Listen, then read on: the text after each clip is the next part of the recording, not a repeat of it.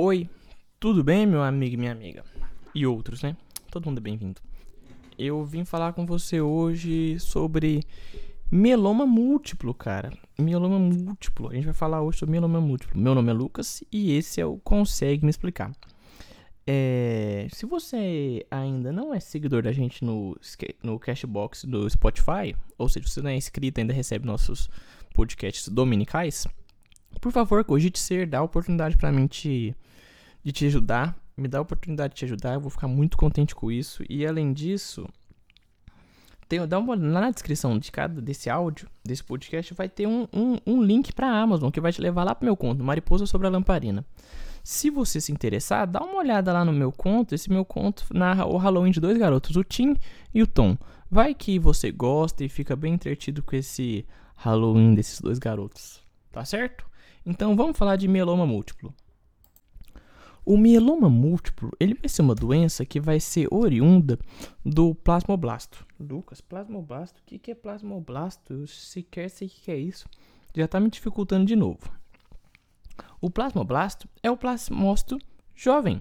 Lembra do plasmócito? Nunca, não lembro do plasmócito não. O que é o plasmócito? O plasmócito, ele é o linfócito B ativado, que é responsável pela produção dos seus anticorpos. Anticorpo, Lucas, me dá um exemplo de anticorpos. IgA, IgE, IgM, IgG. Esses são seus anticorpos. Lembra disso? O IG, tanto é que o IgG é um é o, o IgM é um pentâmero. É, você tem que saber essas questões. Então, vamos lá. Mieloma múltiplo é uma doença que vai ser oriunda lá do, plasma, uh, do, pla, do plasmoblasto, do, do plasmablasto, que nada mais é do que o plasmócito novo. Mas o que, que é o plasmócito? É a célula, é o linfócito B ativado, que é responsável pela produção dos anticorpos. Ou seja, no mieloma múltiplo, o agente tem, a gente vai ter uma produção de anticorpos. Por que, que os plasmócitos fazem? Produzem anticorpos. A gente vai ter uma hiperprodução de anticorpos. Lucas, repete de novo para mim. Mieloma múltiplo. O que, que você tem que pensar?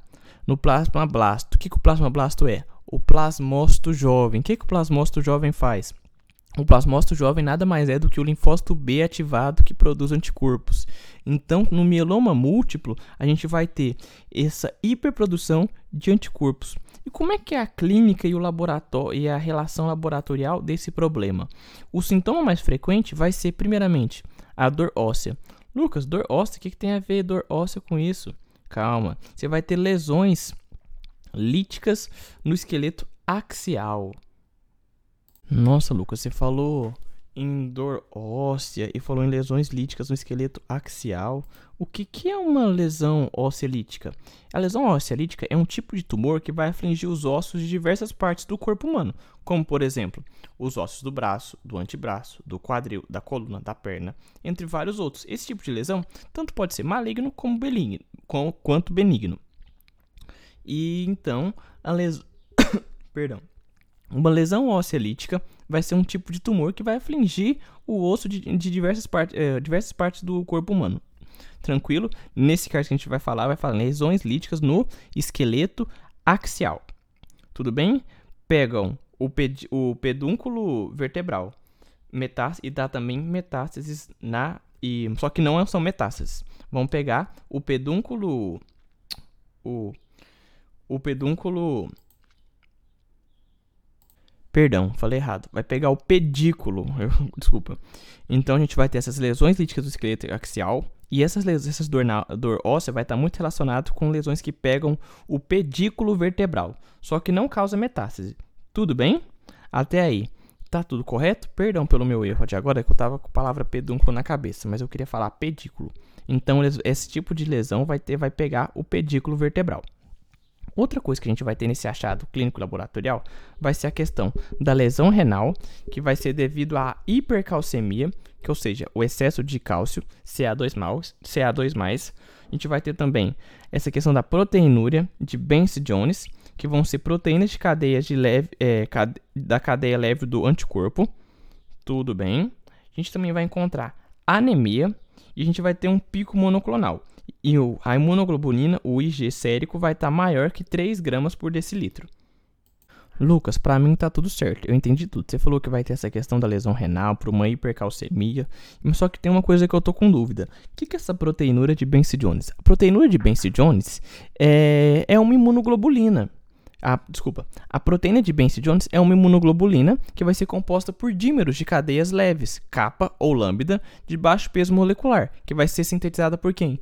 Pelos plasmócitos, que a gente vai estar tá falando. Por que eles vão ser sintetizados pelos plasmócitos, Lucas? Porque os plasmócitos são os responsáveis pela produção dos nossos anticorpos, das nossas imunoglobulinas.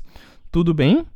Então agora você entendeu, então você vai ter essa proteína, é, você vai ter essa proteinúria de Benson Jones, ou seja, você vai ter essa questão de muitas proteínas de cadeia leve dos anticorpos aqui. Certo? Então vamos voltar lá. Sintomas principais. É o achado clínico que a gente vai ter a gente vai ter essa questão da dor óssea, essa lesão renal, essa anemia, esse pico monoclonal de, de IG sérico maior de 3 gramas por decilitro. A gente vai ter o Roleaux. Mas, Lucas, o que, que é Roleaux? São hemácias em cadeias. Vai acontecer por conta do aumento da concentração de imunoglobulinas, de IG que vai fazer que as hemácias fiquem aglutinadas, vão ficar enfileiradas. Pense, ah, pensa assim, uma hemácia na frente do outro. Você vai numa, você vai numa lotérica, não tem uma fila?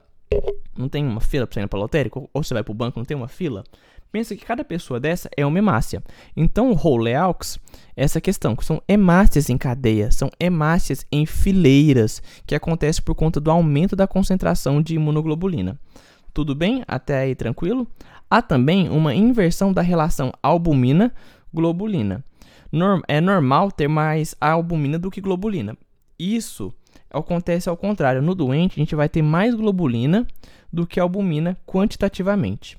Então vai ter essa inversão de albumina-globulina. Ou seja, no normal é ter mais albumina do que globulina. No doente, você vai ter mais globulina do que albumina. Por fim, a gente vai ter uma hipercalcemia mas a gente vai ter uma fosfatase alcalina normal. A gente vai ter hipercalcemia com fosfatase alcalina normal. Tudo bem?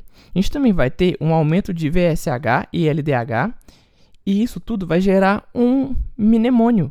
Qual que é o mnemônio? CRAB. Por que CRAB? C de quê? Pensa, o que, que eu te falei que tem letra C? Hipercalcemia. Então a gente já tem o C. O R de quê? Você sabe por que o R? O R de quê? De lesão renal. R de lesão renal. R de rins. O A por quê? O A de anemia. E o B? O B de bone. O que, que é bone? Bone é osso, então dor nos ossos. Crabe. C de quê? De hipercalcemia. R de quê? Lesão renal. A de quê? A de anemia. B de quê? De osso. Dor nos ossos. Tudo bem? Até aí, tudo tranquilo? Beleza. Então, estamos indo super bem. Então, isso era tudo que eu queria te falar agora desses conceitos fundamentais. A gente vai deixar o diagnóstico para o próximo podcast, tudo bem? Muitíssimo obrigado pela sua audiência. Esse foi mais um podcast consegue explicar. Eu espero que tenha te ajudado bastante. Não esquece de seguir a gente no Spotify, no Cashbox. Por favor, dá uma ajuda pra gente e dá uma olhada no no link aí debaixo do meu livro da Amazon, por favor, no meu, do meu conto, na verdade, da Amazon. Aí ah, eu vou estar tá criando um Instagram pro Consegue Me Explicar. Depois, se, se já tiver aí embaixo na descrição, dá uma olhadinha e segue, por favor. Dá uma força pra gente. Beijão, tchau e fui. E até, até daqui uns segundos.